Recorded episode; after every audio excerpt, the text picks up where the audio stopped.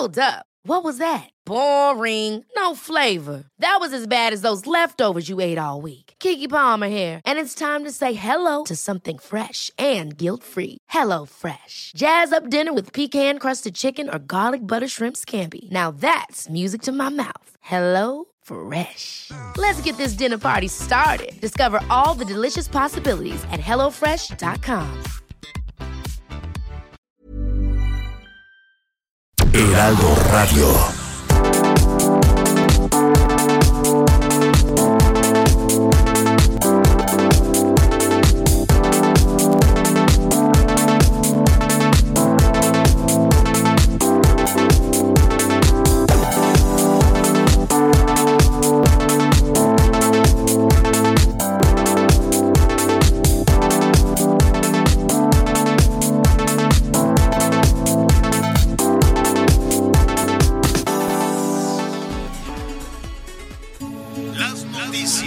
Tal? ¿Cómo le va? Buenas tardes. Estás a punto de escuchar Yo soy Javier Alatorre. las noticias con Javier Alatorre. La vamos a pasar muy bien.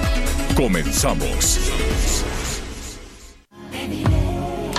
que todo es pasajero y a la vez no me hace falta nada, todo puede ser.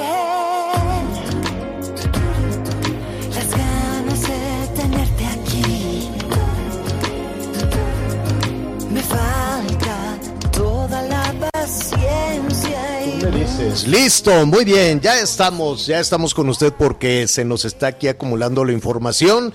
Saludamos a Sasha con mucho cariño, le enviamos un, un beso. Está, es Sasha Sokol que canta, ¿cómo se llamará esto? Dice, yo soy. Es el tema que compuso con eh, Juan Pablo Manzanero, el hijo de Armando Manzanero, el maestro Manzanero, que también le enviamos un saludo. Bueno, muy bien.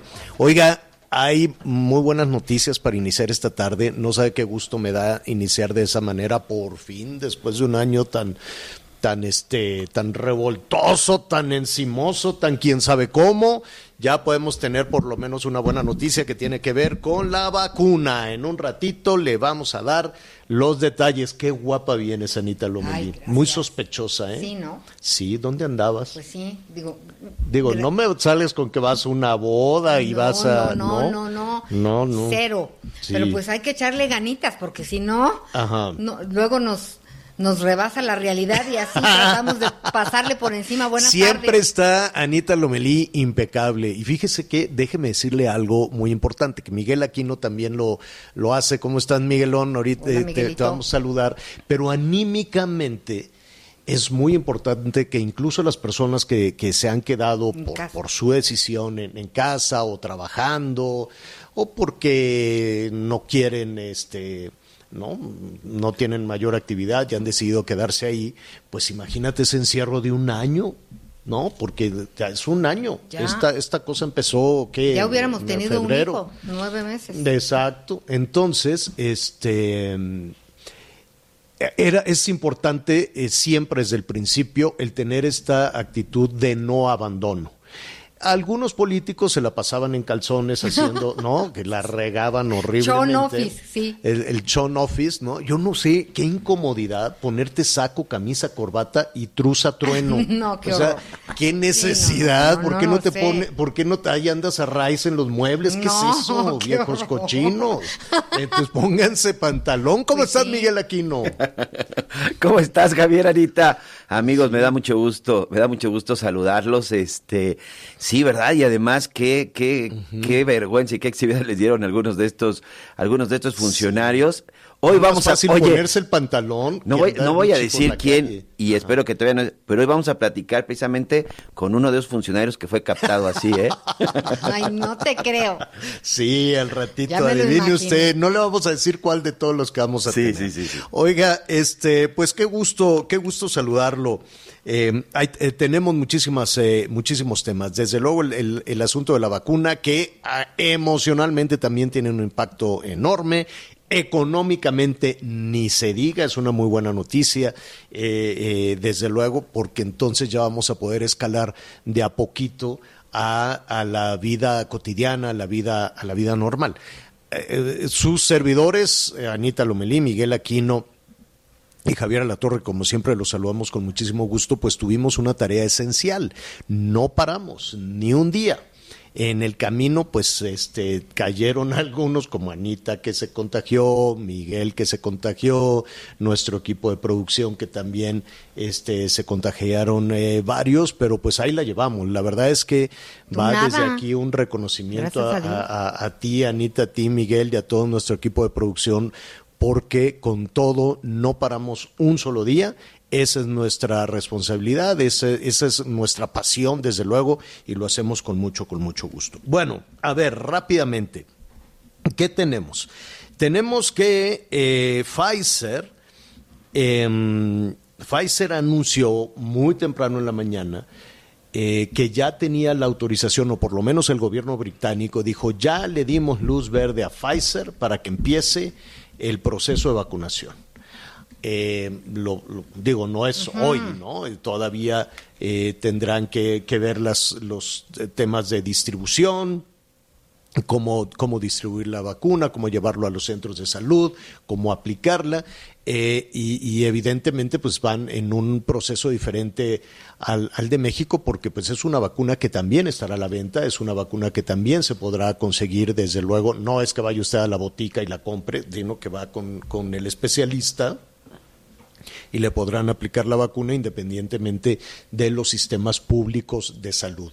Esa fue la buena noticia que arrancó en, en el Reino Unido, arrancó en Inglaterra y la verdad es que estábamos todos con esta esperanza de que pronto llegara, llegara a México. Ayer, sin ir más lejos, un funcionario de salud del gobierno de la Ciudad de México nos dijo y nos sorprendió desde luego que nos dijera que en dos semanas se estaría aplicando la vacuna. Es más, creo que por ahí tenemos el sonido. Sí, ¿No? señor. Sí, el- Ah. precisamente el responsable del sector salud en la Ciudad de México. Vamos a escuchar el sonido. A ver qué es lo que nos dijo. ¿Si está o no está? No está. No, Bueno, en, un- en un- unos momentos. en, en un, en un ratito más. Bueno, y, y sí nos sorprendió. Eh, eh, evidente, evidentemente, este. mm, Sí, lo- él nos decía en dos semanas, seguro doctor que en dos semanas, sí, en dos semanas. Bueno, en esas estábamos hoy en la mañana viendo lo que dicen los laboratorios Pfizer y BioNTech eh, de Alemania, cuando el canciller sacó un tuit un tanto confuso. La, eh, honestamente, el, eh, el tuit que muy, que muy temprano eh, sacó Marcelo Ebrard suponía que pues que había un tema de optimismo por, por la por la vacuna que se anunció en Inglaterra, pero dejaba entrever que aquí en México también se, se aplicaría. Y eso, pues desde luego, generó muchísimo entusiasmo. Y en este momento, y justo ahora, Anita, pues la jefa de gobierno está diciendo que efectivamente en dos semanas se podría estar aplicando la vacuna en México. Y el secretario de Salud, Jorge Alcocer, escribió, eh, suscribió hoy, y lo pusieron en Twitter hace 40 minutos, el convenio de fabricación y suministro de vacuna COVID-19 entre el gobierno de México y Pfizer para adquirir 34.4 millones de vacunas. Bueno, pues mire, déjeme decirle, a, reserva de tener en un, en un ratito más eh, las declaraciones de Claudia Sheinbaum, ella dice que no todas las dosis van a llegar en diciembre. Bueno, pero con que llegue es importante. ¿No? Sí, digo, empecemos. Llega ya esta dosis con una complejidad además para la distribución, para, no, yo creo que la logística para el traslado en frío, en absolutamente frío, menos 70 bajo cero de esta vacuna y después distribuirla en diferentes partes del país, esa es una parte de la estrategia que quisiéramos, que quisiéramos conocer. Dice que van a llegar en diciembre las primeras dosis, este, que van a llegar poco a poco. Dice que la Secretaría de Salud está desarrollando un plan de vacunación, que los primeros en recibir la vacuna van a ser las doctoras y los eh, doctores, ¿no? También las, las enfermeras y enfermeros, es lógico desde luego porque están en contacto con, con los enfermos, y que después podrían eh, aplicarse la vacuna a las personas mayores de 60 años. Eh, y, de- y así, y así nos vamos, ¿no? Primero, digamos que la población un poquito más vulnerable, la población con la salud un poquito, un poquito menos, eh, menos fuertes. Eh, dice Claudia Sheinbaum, es importante que la vacuna no signifique que ya este que ya todo el mundo puede salir a la calle. Vamos a ver qué es lo que nos dijo precisamente el doctor Ochoa, que es el responsable de las cuestiones sanitarias en la Ciudad de México. Inglaterra ya empieza a aplicar esta vacuna el 7 de diciembre. En nuestro país estamos estimando que sea ya en la segunda quincena de diciembre que podamos tener disponible la, la primera remesa de, de la vacuna contra el coronavirus. En la segunda de diciembre, en la segunda de diciembre. En la segunda quincena de diciembre. Esa es o sea, en, en, do- en dos semanas. Así es, así es. En dos semanas o tres semanas. Ajá. Así es, es la estimación. Bueno, pues ya vienen las vacunas, cosa que nos sorprendió desde luego que se hiciera el anuncio en Inglaterra y que se haga este anuncio en México de dos semanas se pueden ir volando, lo cual nos da muchísimo gusto. Esperemos que sea real, que sea verdad y que efectivamente eh, lo que eh, nos dicen el secretario de salud está subiendo precisamente a sus redes eh, sociales en este momento. El secretario de salud, Jorge Alcocer Varela, dijo que hoy suscribió el convenio de fabricación y, suministro de la vacuna entre el gobierno de México y los laboratorios Pfizer para adquirir 34 y medio millones de dosis. 34 y medio millones de dosis faltan, ¿no? O sea, somos 130 millones, o sea, faltan 100 millones de dosis. Pero pues es un buen principio. Es un buen eh, es un buen principio y esto pues espero también hay que tener paciencia, hay que tener este pues desde luego sentido común de quién es la población eh, que requeriría ponerse al frente en, en, toda esta situación y no tener esta sensación de yo me voy a quedar fuera porque vivo lejos de la Ciudad de México o porque aquí nunca llega nada o porque todo se resuelve allá en, en, en México, ¿no? Ya ve cómo es este país uh -huh. que todo parece que, que los Se límites, que, que todo se queda en la Ciudad de México. Fíjate, Javier, que el otro día eh, una señora en un elevador me dijo, oiga, ellos, dígame usted, yo creo que le deben poner a la, vac- la vacuna a todas las personas. Y le dije, esa es la idea. No, pero no pueden empezar porque van a empezar con los viejitos que están guardados. Y le digo, no, van a empezar con los médicos, con el sector salud y con las poblaciones vulnerables. ¿no? Exacto. Se entiende, de los Y más te regañó frágiles. que de los- quería la vacuna para ella. Sí, dijo, ya. oye, no, es que yo creo que nos las tienen que poner a todos. Y le dije, no. y, y me angustió un poquito porque sí la vi muy... muy alterada, Sí, muy este, nerviosa. entonces, hay no que tener calma, hay que tener calma en ese sentido. Vienen las primeras dosis, vienen de a poquito. Eh, hay que tener también sentido común, ¿no? De, de, de quién puede ser la población vulnerable en este, en ese sentido. Yo sé que todos queremos proteger a nuestra familia, yo sé que todos queremos proteger y salvar este, pues la integridad de, de las personas. Vámonos de a poquito. Mire, déjeme decirle, la velocidad con la que todos los laboratorios están trabajando en Inglaterra, en Rusia, porque también hay acuerdos con los rusos, acuérdese que ya también está lo de la vacuna rusa, están aplicando la vacuna china, que es muy misterioso como ese país, ¿no? No nos ha quedado claro ni cómo llegó la vacuna, ni cómo la han distribuido, ni quién la está aplicando, en qué condiciones la trasladaron a Oaxaca, Guerrero y a la Ciudad de México. Ayer eh, dábamos también ahí un- una, una eh, dirección de un sitio en el cual, de acuerdo al canciller Marcelo Obrard, si usted quiere que le ponga la vacuna china, se apunta ahí, pero en, en, en el tema experimental todavía están haciendo pruebas, todavía están experimentando. La que hoy se anunció, esa ya pasó todas las pruebas, esa ya tiene un 95% de efectividad. Y eh, cuando empezamos a ver los, el 95% de efectividad de las vacunas, ¿no? Eh, nunca nos habíamos detenido a cuál era la efectividad, por ejemplo, de las otras vacunas que se aplican en México y en ocasiones no llegan al 60%, ¿eh? andan en el cincuenta y tantos por ciento de efectividad muchas de las vacunas que se aplican que se aplican en nuestro país.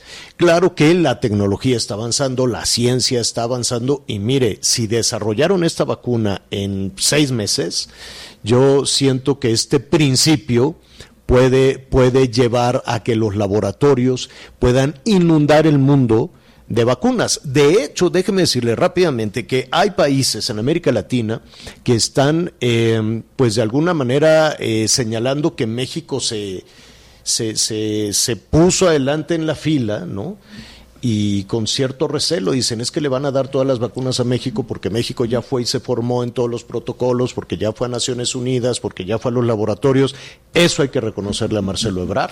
Sin la verdad es que hay que reconocerle No, a. Marcelo Ebrard que con todo hizo la tarea que tenía que hacer el doctor López o que tenía que hacer ahí este el, el secretario de salud, él fue, se formó, dijo cuánto es, aquí está el dinero, dame, yo necesito tantos millones, tantos millones, tantos millones. De tal forma que eh, la idea es que para el año entrante pueda estar cubierto casi el 80% de la población un país que logre cubrir al 80% de la población con la vacuna es sí o sí un éxito. Entonces, eh, la verdad es que después de tanta mala noticia, de tanta cosa cuesta abajo, Ay, sí, eso de tanta bálsamo. situación horrorosa, de los, después de ciento, hoy, hoy vamos a llegar, ¿te acuerdas cuando el doctor López dijo, no, seis mil muertos, qué barbaridad, no, no creo que lleguemos a eso, ¿no? Seis mil muertos era una cosa espantosa. Bueno, hoy vamos a llegar a los 106 mil, vamos a rebasar los 106 mil muertos.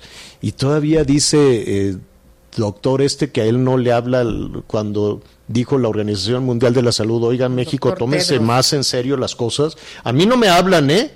A él le hablan a quién sabe quién, pero a mí no. Qué barbaridad, qué, qué- qué- qué falta de respeto incluso a, a los ciudadanos, a los mexicanos. Pero en fin, hay otros funcionarios que sí están haciendo bien las cosas, afortunadamente, y eso nos da mucho, mucho gusto. Bueno, a ver, eh, Anita, ¿tú mandarías a tus niños a la escuela o cómo le harías? Y tú, Miguelón, que se vayan a la escuela o que se queden en la casa. Pues a mí sí me gustaría que fueran a la escuela. Ya a la escuela, ya al salón. Sí. Al salón, al Sí. recreo. Sí, que aprendan a vivir con la circunstancia que nos está tocando un poco. A lo mejor con una estrategia de no Sí. todos. Ajá. En fin, que hubiera un eh, algo distinto a, a lo que estábamos acostumbrados. Y si te dice este, la más chiquita está Talia. Talia. Te dice Talia, conocí a, a Panchito en el recreo y va, va- va a ser mi novio. ¿Qué le dirías? ¿Cómo que, que, pues, o sea? Pues, ¿y le qué? digo, pues, ¿En vas, qué no le digas a momento? tu papá. Porque si va a la escuela, pues va a socializar y pues los, los adolescentes tienen que recuperar todo eso. Pues mira, Creo yo. ¿Tú qué le dirías, Miguel? No, por supuesto que sí. Eh, la verdad es que yo sí apoyo la idea de que ya los chavos, y mira que ya este, una es de universidad y otra es de prepa, pero sí, yo soy de la idea de que ya los chavos deben de salir. Ya mentalmente ni siquiera es sano, créanmelo, créanmelo que mentalmente ya ni siquiera es sano. Yo creo que sí ya deben de salir y como tú bien dices, Anita, pues tienen que aprender a vivir. Ya de por sí ya tuvieron esta experiencia nueve meses en casa y en de repente que uno sale a hacer compras y, y las cuestiones necesarias. Yo creo que sí, habría que ver nada más cómo lo implementarán, pero sí completamente de acuerdo en que regresen, señor. Fíjese que ya tenemos dos estados en semáforo verde y hasta donde yo me quedé, cuando llegáramos a semáforo verde, ya las criaturas podrían regresar a los salones de clase sanitizando, imagínese todo, los salones abandonados durante un año, todo el trabajo que se tiene que hacer, eh, limpiar, higienizar, cambiar los vidrios, sacar a toda la fauna, eh, veto a saber si saquearon, si robaron, porque pues con la escuela cerrada se meten los cacos y se llevan este pues todo lo que sea, ver si hay bebederos, ver si hay agua, ¿no? O sea, es poquito el tiempo también, porque ahí se hicieron los de la vista gorda los responsables de todo eso y dejaron que las escuelas este se caigan, porque las escuelas requieren precisamente de la actividad de los estudiantes, de las niñas, de los niños, de los maestros, para que se mantengan activas, se mantengan limpias. Una escuela abandonada y sin que nadie meta la mano y que diga el municipio, diga el gobierno del estado o el gobierno federal, es que con lo que nos pasó, es que con la pandemia y a ver, vamos revisando las escuelas y te puedo asegurar que son un cochinero. Bueno, tenemos ya muy poquito tiempo para recuperar las escuelas. No sé por qué los estados en verde eh, voltean para otro lado y me refiero a Campeche y me refiero a Chiapas. Ellos ya podrían, ya podrían, porque están en verde, porque están sanos, porque la, la, la libraron, ya podrían regresar paulatinamente, si tú quieres, a los salones de clase, pero no lo están haciendo. En cambio, hay tres estados que están, si no me equivoco, en naranja. Sinaloa, que ayer me dio muchísimo gusto escuchar lo que dijo el gobernador Jalisco que también el eh, gobernador dijo ya tenemos que regresar en enero. Y Guanajuato, los tres gobernadores están ya revisando cómo van a hacer para regresar a las escuelas. Son tres, eh, tres estados, eh, Sinaloa, Jalisco y Guanajuato.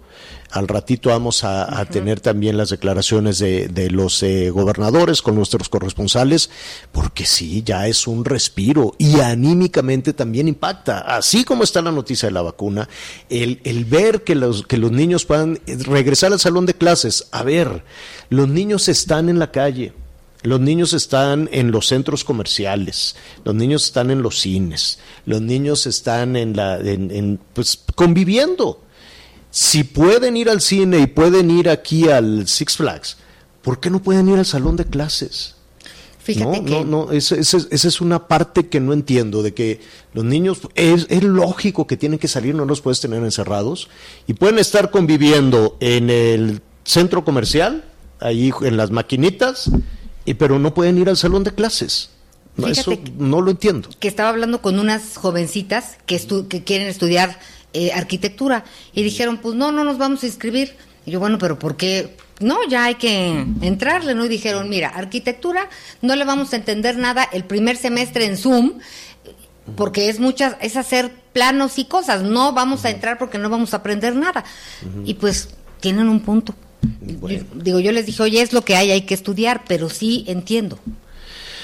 Vamos a hacer una pausa, llámenos, díganos usted qué opina eh, de, de, estos temas, qué opina de la vacuna, usted se pondría la vacuna o no se la quiere poner, este, y desde luego que vamos a hacer con, con los niños. Hay muchísimo, muchísimo tema para compartir este, con usted, qué friazo hay con el Frente Frío número, número 17, va de a poquito a poquito bajando hacia el centro sur de, del país, provocando lluvias de nueva cuenta, cosa que nos preocupa para el sur sureste, para Tabasco, Tabasco a Chiapas, pero allá en, en Baja California, en Sonora, en donde Sonora, Chihuahua, Durango, este Cacho de Coahuila también en las zonas altas, ahí en las zonas serranas como, como donde este, estamos acá, este, a menos 10 en algunos, menos 6, menos 5. Uf, friazo. ¿Tú, tú, Javier, Miguel, amigas, amigos, duermen con calcetines? No. No, es, es, mejor que estén fresquitos los pies pues ventilados, sí, ¿no? Qué complicación. Qué horror. Estar, estar este. Pero pues hace frío. Pues sí, pero con calcetín. No, digo, está Pues poco no sexy, sé. pero No. pero calientito. ¿No? no creo. Bueno, como usted quiera. Usted duerma como se le dé la gana. Vamos a hacer una pausa. Oiga, por cierto, rápido cuando regresemos, ¿qué harías, Anita, si de pronto vas a la pollería y te dicen, ¿quiere las pechuguitas o le damos unas de laboratorio? ¿Cómo? Unas pechugas de pollo de laboratorio. Así, de, de laboratorio, de, de- no, no son de, de, proteína animal, de creadas en un laboratorio, así, como del santo. Una- Así una- como del santo. Ay, una- Javier, ya hace 200 años. esas pe- Pechuga de laboratorio, creada en laboratorio, sí o no. Vamos a hablar de eso también. Hacemos una pausa. Sigue con nosotros. Volvemos con más noticias. Antes que los demás. Heraldo Radio. La HCL se comparte, se ve y ahora también se escucha. Heraldo Radio. La H que sí suena y ahora también se escucha.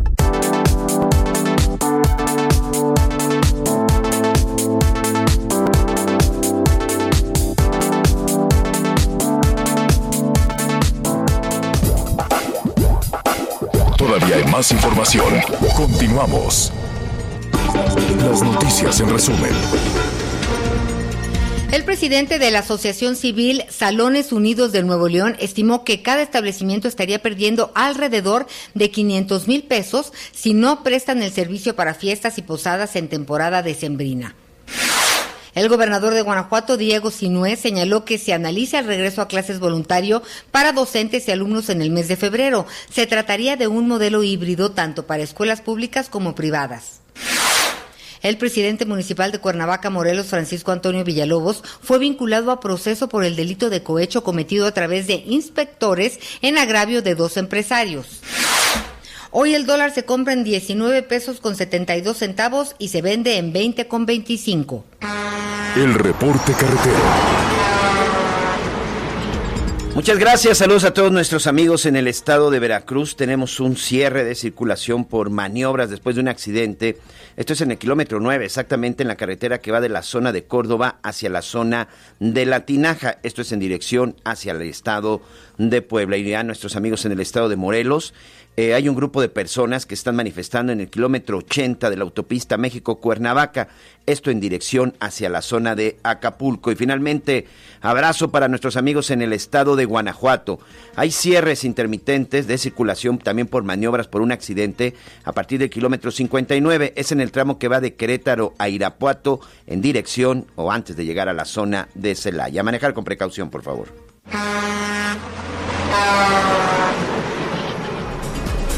Bueno, eh, muchísimos llamados con el tema de, del regreso a clases. Claro que les vamos a dar eh, espacio, claro que los vamos a comentar. Nos preguntan también la gente que, que tiene los boletos de Interjet, de por sí los boletos caros y luego que te cancelen.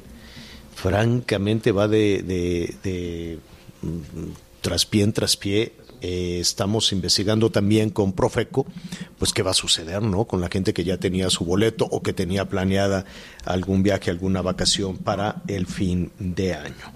Bueno, eh, Guanajuato, Jalisco y Sinaloa, ya eh, los gobernadores levantaron la mano para decir ya no puede ser tanto castigo para las criaturas, ya no puede ser tanto castigo para los niños que regresen a clases. Pero todavía falta.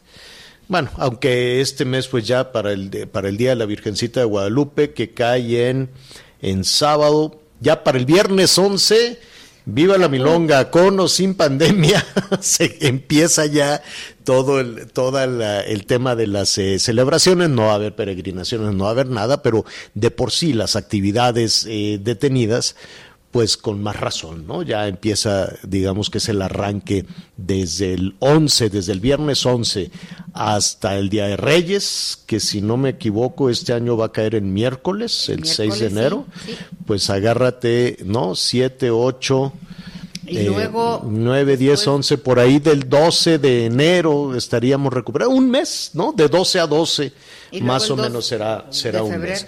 Entonces, pues, pues sí, todos quisiéramos que por lo menos se aprovecharan dos semanitas para ir a ver cómo están los salones. Ojalá los gobernadores, ojalá los equipos de, de educación de los gobiernos de los estados digan, bueno, entre que regresan las criaturas, que se pusieran a darle una remozada, a limpiar, a revisar las, las cañerías, a ver si hay luz, a ver si hay vidrios, ¿no? Si las ventanas están rotas, si les robaron, les robaron mobiliario para que pues por lo menos a mediados de enero ya se pudiera reanudar de manera presencial. Vamos en este momento, me da muchísimo gusto saludar a Mayeli Mariscal, nuestra compañera del Heraldo Guadalajara, el Heraldo Radio en Guadalajara. ¿Cómo estás Mayeli? Buenas tardes. Hola, ¿qué tal? Muy buenas tardes a todos, buenas tardes al auditorio. Acá en Jalisco ya el gobernador Enrique Alfaro Ramírez anunció que probablemente para el 25 de enero, a partir del 25 de enero, se podría ya regresar de forma presencial a las aulas. Y es que, bueno, se busca que sea hasta esta fecha para eh, que pasen las primeras semanas de enero en donde por lo general se registran la mayor baja de temperaturas y obviamente pues evitar que se incrementen algunas enfermedades en los menores. Y este eh, regreso será opcional, también es importante decirlo, si los padres de familia consideran que ya están en condiciones de poder enviar a sus hijos a las escuelas, pueden hacerlo y en caso de que no, pues podrán también tener una opción de educación a distancia. Pero vamos a escuchar parte del mensaje que dio el gobernador al respecto. Se ha tomado la decisión de que el regreso será a partir del lunes 25 de enero. Queremos brincar las primeras tres semanas de enero, que son las de más frío, para evitar también ese como un factor de riesgo. A partir del lunes 25 de enero estaremos planteando el regreso a la presencialidad. Segunda decisión importante, desde el principio dejarla clara. Las clases presenciales son optativas para los padres de familia. Es decir, si un papá no se siente seguro de que su hijo regrese a clases, no está obligado a mandarlo a clases. Podrá tener una alternativa de educación a distancia para que pueda quedarse en casa. Tercero, la condición para la presencialidad se va a determinar según la condición, según la situación, perdón, regional de salud. El diagnóstico y la definición sobre las condiciones para regresar a la presencialidad va a ser presentado por la Mesa de Salud el día 11 de enero. En otras palabras, lo hemos acordado con los dirigentes del magisterio. El 11 de enero vamos a hacer un corte de caja para saber si en términos de salud hay condiciones para regresar el 25. Y bueno, ya escuchábamos este anuncio del 11 de enero en donde se hará eh, justamente el corte de caja. Y otra fecha también importante es justamente lo que tiene que ver con los docentes. El viernes 8 de enero se presentarán las conclusiones para saber eh, si alguno tiene riesgos en la salud para que no regrese a las aulas a dar clases presenciales. Y además también eh, pues comentar que lamentablemente hasta estos momentos han fallecido cuatro eh, perdón 49 docentes eh, que estaban pues activos eh, justamente en la educación aquí en Jalisco y fallecieron por el COVID. Así es que pues bueno estaremos pendientes de ambas fechas el 11 de enero y el 8 de enero para ver también eh, cómo se van a aplicar estos protocolos de regreso a clases, que repito, ya mencionó Enrique Alfaro Ramírez, serán opcionales para eh, que así lo determinen también los padres de familia. Oye, eh, Mayeli, Em, muy bien, pues estaremos ahí pendientes de, del regreso de manera presencial. Eh, nos gustaría, por tu conducto, ver, cuando sea posible, este, pues en qué condiciones, no me puedo imaginar en qué condiciones podrán estar las escuelas, ¿no? Después de un año de, de abandono, después de que cerraron desde, desde marzo, pues bueno, ahí habrá una tarea también complicada, complicada en ese sentido. Eh, y por otro lado, pues Jalisco sigue en naranja, si no me equivoco, el semáforo epidemiológico está en, naranja y pues ya tenemos eh, pues toda la temporada de, de, de, pues de celebraciones, en fin, ¿hay alguna disposición en ese en ese sentido? ¿Continuarán las restricciones para las reuniones sociales? Las reuniones sociales, efectivamente, como bien mencionas, están todavía eh, pues bajo protocolos sanitarios de menos de 10 personas que no se pueden eh, llevar a cabo. Sin embargo, la reactivación económica aquí en Jalisco pues se mantiene y se han estado verificando restaurantes, eh, sobre todo algunos lugares de eventos también. Y efectivamente nos encontramos en color eh, naranja y comentar que tan solo el día de ayer se confirman 820 casos justamente de COVID y se sumaron 29 defunciones. También, eh, pues en el Hospital Civil el día de ayer nos hablaban de que hay al menos 103 personas hospitalizadas en ambos eh, nosocomios, el antiguo y el nuevo hospital civil. Así es que la situación en Jalisco, pues todavía, obviamente como en toda la República y prácticamente a nivel mundial, eh, pues se mantiene esta pandemia y es importante el también destacar que pues es responsabilidad también individual el saber que si participamos en alguna reunión, pues no hay tal eh, seguridad de que las personas que asistan pues hayan guardado justamente todos los cuidados, porque a veces nos descuidamos cuando estamos ya con familiares, nos quitamos cubrebocas y bajamos la guardia. Así es que, pues bueno, las disposiciones aquí en el gobierno de Jalisco todavía se mantienen y eh, pues en esta época navideña, ya lo ha dicho también el gobernador, se incrementan las enfermedades, la vacuna de la influenza pues ya está también en los centros de salud y se ha llamado a la población a aplicársela por supuesto, además de que en hospitales civiles se espera también eh, participar en este protocolo de aplicación de las vacunas que ya nos explicaba el, el doctor también Jaime Andrade, el director de hospitales civiles, que se requiere eh, de la aplicación de dos dosis en un periodo de 28 días para poder estar eh, justamente protegido una vez que se tenga la vacuna, de acuerdo con los protocolos de las vacunas que se han ido eh, pues avanzando o aprobando. Ya eh, en la mañana pues ya veíamos esta noticia de una probable aprobación de vacuna y pues estaremos participando también aquí en Jalisco Sí. en estos protocolos. Así es, definitivamente, Mayeli Mariscal, muchísimas gracias. Hasta luego, excelente día. Gracias. Bueno, pues eh, al ratito vamos a ver también cuáles son las disposiciones, por lo menos en Sinaloa, en Guanajuato, en Jalisco. La verdad es que es un respiro. No solo por, por, eh, por lo que significa para la salud física, eh, y emocional también de, de los niños, de las familias, sino porque esto puede ayudar a quitarle eh, la incertidumbre, ¿no? La, la- toda, toda la mortificación que hay alrededor de todo esto. Tenemos unos minutitos para comentarios, Miguel. Así es, Javier. Aquí precisamente hay mucha gente que dice, sí, yo sí me pondría la vacuna. Aquí un amigo de Hermosillo, en la zona de Hermosillo, Sonora, dice, yo sí me pondría la vacuna porque la verdad me está causando mucho problema para respirar el uso del cubrebocas. Mucha atención también con esto. Eh, no sé tú qué opines. Yo creo que finalmente, independientemente de la vacuna, pues todavía tenemos que conocer cuál va a ser la reacción de, del cuerpo ante la vacuna y no significa que también de repente nos confiemos y bajemos la guardia. ¿No? Porque me llama mucho la atención que la gente piensa que ya colocándose la vacuna, pues adiós cubrebocas, adiós en la distancia y adiós cuidados. Creo que no deberíamos de tomarlo todavía de esa manera, no sé ustedes qué opinen.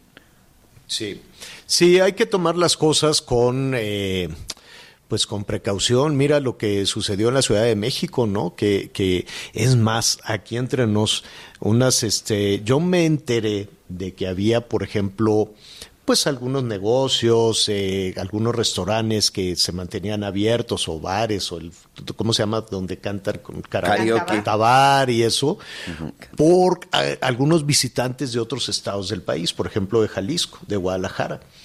Eh, eh, llegaban a México, bueno, este, es que vamos a ir al, al- al tal bar allá en- en Polanco, en Palmas, no sé qué. ¿Cómo? Pero pues este no se puede. Sí, claro, está la puerta cerrada, pero sí se puede. Entonces había mucho turismo en ese sentido. Yo, yo creo que hay que, mira, las cosas ya cambiaron. Las cosas definitivamente cambiaron. Hay que hacer lo posible por recuperar el día a día. En algún momento vamos a volver a cantar a todo pulmón, ¿no? En algún momento vamos a recuperar ya la, la vida cotidiana. Vámonos despacito, que no se nos vaya a reventar el barzón otra vez. Eh, entonces, eh, hay buenas expectativas. Vamos, vamos un este lento. Mire, si ya aguantamos un año, pues esperemos un poquito. Vamos muy bien, aguantemos un poquito para llevar las cosas, para que en principio puedan salir los niños a las escuelas, poder recuperar nuestras calles, nuestros jardines, mantener el tema del cubrebocas es una calamidad, pero mire, le voy a decir algo. Japón tuvo eh, de también les cayó el, el virus este, pero no estuvieron batallando, no batallaron tanto porque ellos tienen la costumbre desde hace mucho tiempo usar el cubrebocas. Nosotros veíamos a algún japonés en México y decíamos, oye, estará infectado de algo porque trae un cubrebocas, ¿no? Ellos, por ejemplo, desde hace muchísimo tiempo se saludan de otra manera, no son tan, efusivos, tan, besucones y abrazones como, nosotros, que todo el tiempo eh, estamos con el abrazo y el beso y cosas por el estilo. Ellos no, son mucho más reservados, es extraño que se den la mano, eh, usan siempre el cubrebocas y tuvieron pues un nivel de afectación mucho, mucho mayor, ma- menor que México. ¿A qué voy con esto? Que hay cosas con las que en adelante vamos a vivir, ¿no? No es que tenga la cara tapada todo el tiempo, pero sí vamos a mantener, así como la influenza nos educó para tener aseo y para lavarnos las manos, el COVID-19 también nos va a dejar unas lecciones de higiene que no podemos ya dejar ir. Hagamos una pausa y volvemos. Sigue con nosotros. Volvemos con más noticias. Antes que los demás. Heraldo Radio. Heraldo Radio.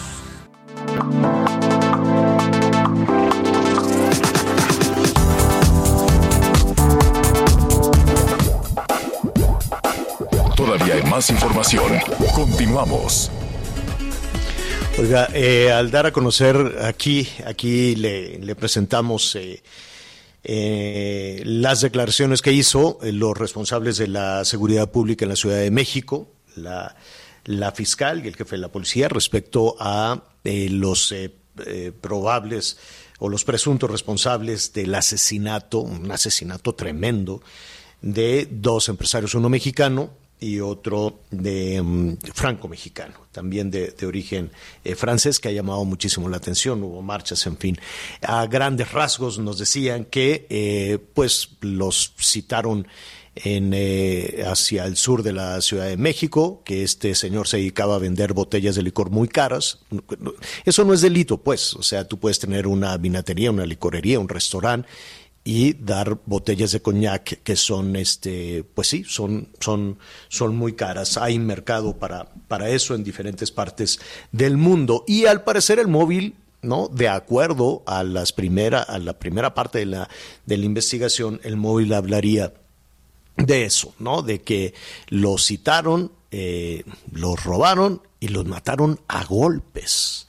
Una, una situación tremenda, pero también eh, llamó poderosamente la atención, como sucede una y otra y otra vez, que las personas detenidas responsables de, de, de, de, de delitos, eh, sean secuestros, homicidios, eh, robos, eh, siempre tienen muchos ingresos a la cárcel.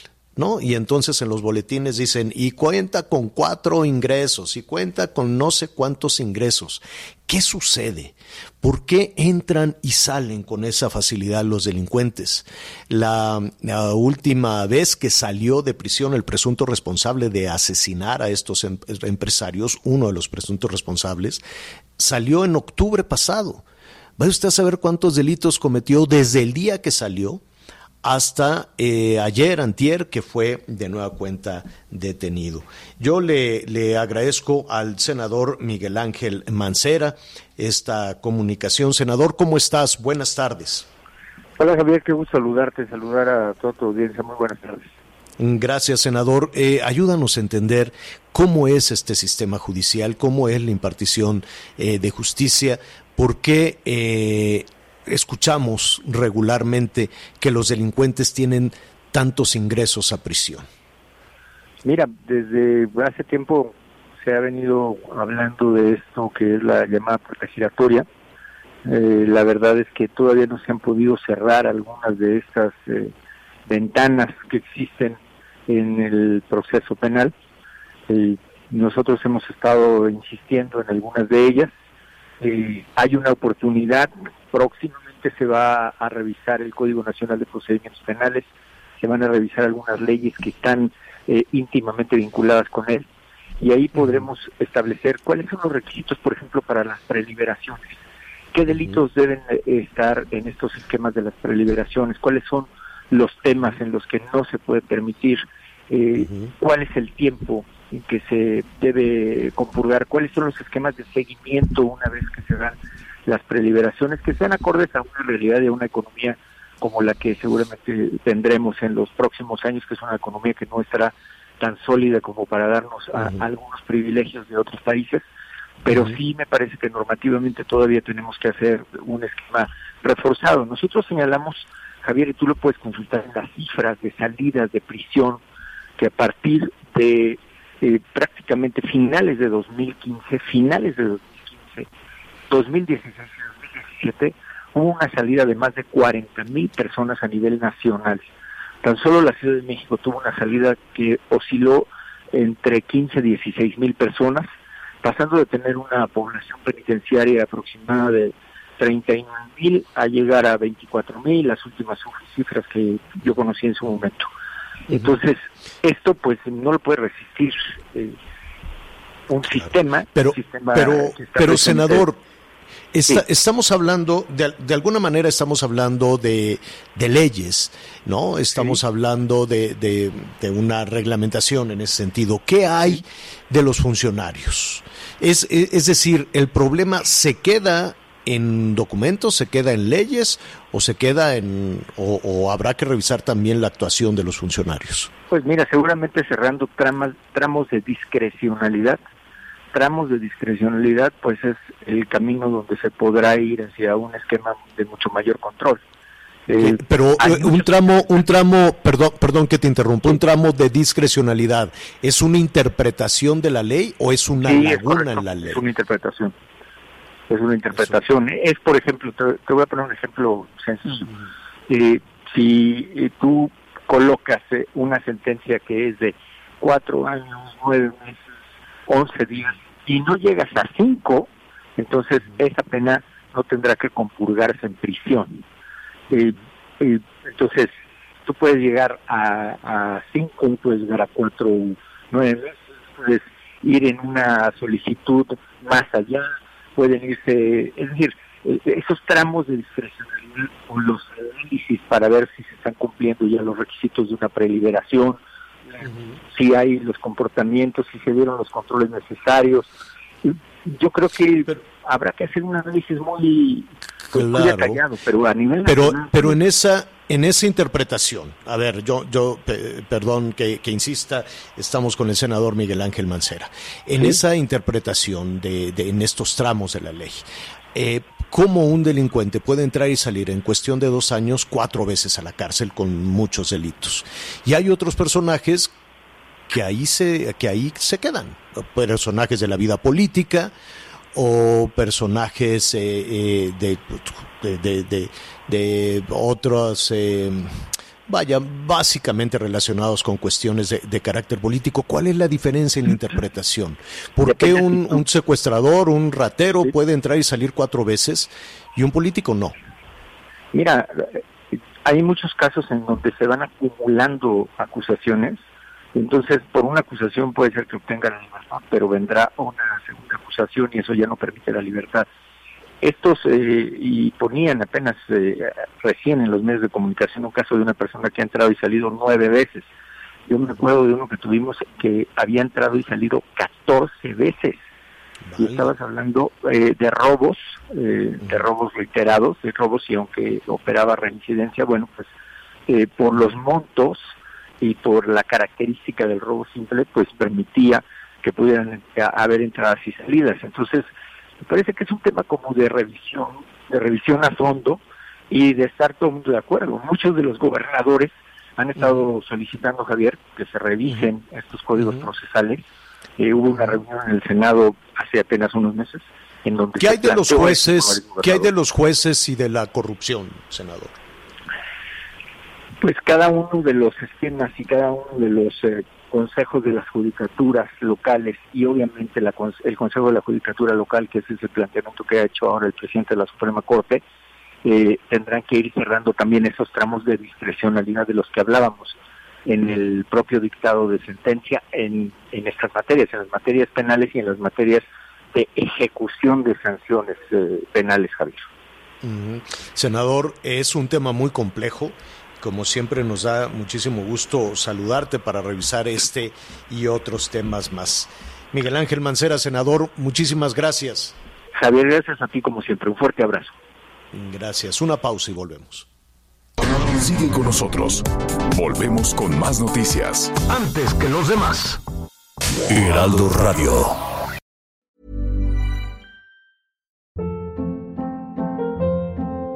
Hold up. What was that? Boring. No flavor. That was as bad as those leftovers you ate all week. Kiki Palmer here, and it's time to say hello to something fresh and guilt-free. Hello Fresh. Jazz up dinner with pecan-crusted chicken or garlic butter shrimp scampi. Now that's music to my mouth. Hello Fresh. Let's get this dinner party started. Discover all the delicious possibilities at hellofresh.com.